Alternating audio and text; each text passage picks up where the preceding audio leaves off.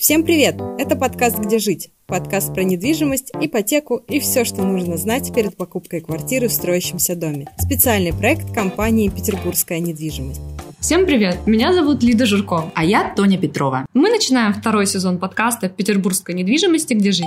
В прошлом сезоне мы прошли все этапы выбора и покупки квартиры. Разобрались с видами рассрочек, ипотечными сделками, отделкой и даже мебелировкой. Но на этом квартирный вопрос еще не заканчивается. Вам предстоит оформить собственность, подготовить документы для налогового вычета и, конечно, обустроить свою новую квартиру. Мы с удовольствием расскажем вам обо всех нюансах на каждом из этих этапов. И, как и в прошлом сезоне, обязательно пригласим экспертов, которые непременно поделятся своими лайфхаками. А еще мы уверены, что среди вас есть и те, кто уже воспользовались нашими советами и сделали ставку на инвестиции в недвижимость. В этом случае важно не только грамотно выбрать объект, который вырастет в цене и будет пользоваться спросом, но и подгадать самое удачное время для его продажи, то есть вовремя выйти из инвестиций.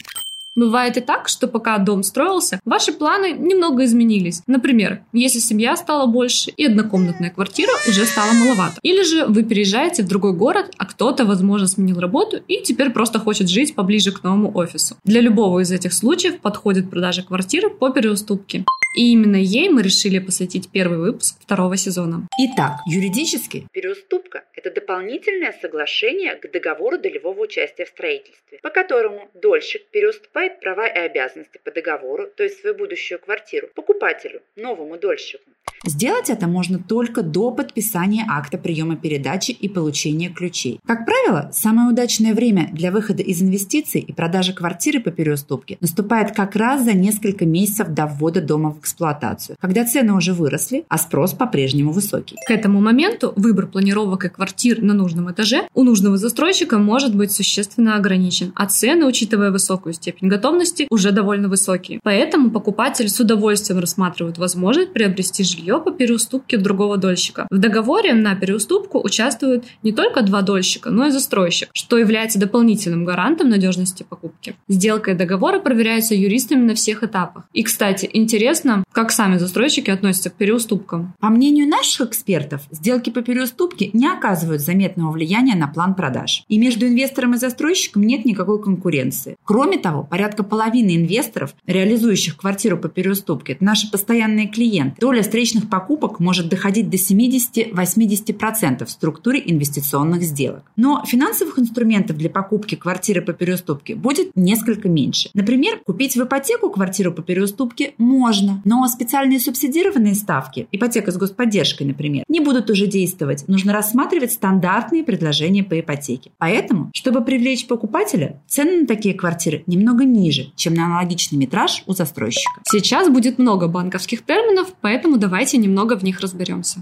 Аккредитив – способ безналичных расчетов, в котором участвуют две стороны – плательщик и получатель платежа. Банк берет на себя денежное обязательство произвести платеж в пользу получателя после того, как тот предоставит документ с подтверждением выполнения условий аккредитива. В нашем случае это договор долевого участия. Обременение – это имущественный залог при оформлении ипотеки, который гарантирует выполнение обязательств перед банком. На протяжении всего срока погашения займа недвижимость остается собственностью владельца. После полного погашения ипотеки банк снимает обременение, и собственник может распоряжаться квартирой по своему усмотрению. Если же по каким-то причинам долг не выплачивается, банк получает право реализовать объект, чтобы вернуть выданные кредитные средства. В терминах разобрались, теперь едем дальше. Если же вы купили квартиру в ипотеку, ее тоже можно продать по переуступке. Для этого потребуется согласие банка. Юристы банка рассматривают запрос, потом проверяют документы и после этого дают согласие. Пакет документов и процесс проведения таких сделок зависит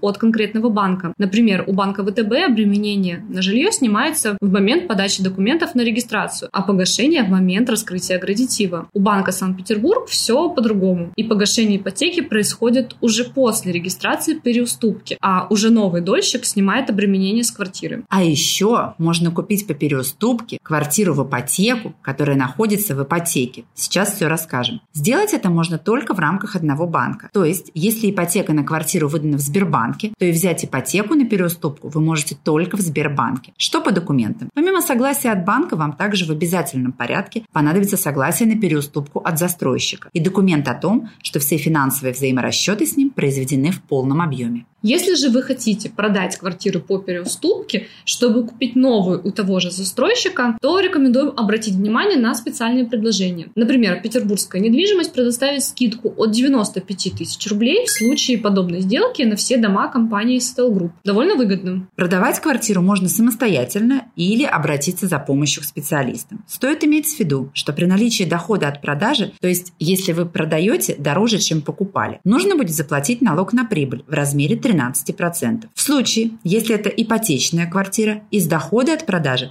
можно вычесть проценты, уплаченные по кредиту. Итак, в среднем продажа по переуступке занимает от 1 до 3 месяцев. Но каждая ситуация, конечно же, индивидуальна и зависит от планировки, наличия аналогичных квартир у застройщика и самого жилого комплекса. Для оформления сделки по переуступке, помимо тех документов, о которых мы уже рассказали, нужен договор долевого участия, паспорт, СНИЛС, доверенность на регистратора, нотариальный документ о семейном положении и оплаченная госпошлина. На сегодняшний день этот вид договора не подлежит обязательному нотариальному заверению, но обращение к нотариусу по желанию сторон возможно. Вообще конкретный перечень документов формируется для каждой сделки индивидуально. Для регистрации договора весь пакет подается как обычно в МФЦ. После регистрации уступки прав покупателю нужно не забыть забрать у предыдущего дольщика оригинал договора долевого участия. Он понадобится позже при регистрации уже своего права собственности на построение построенную квартиру. А про то, как зарегистрировать собственность, мы расскажем уже в наших следующих выпусках. Вы слушали подкаст «Где жить?». Ставьте оценки, задавайте вопросы. Всем пока. Пока-пока.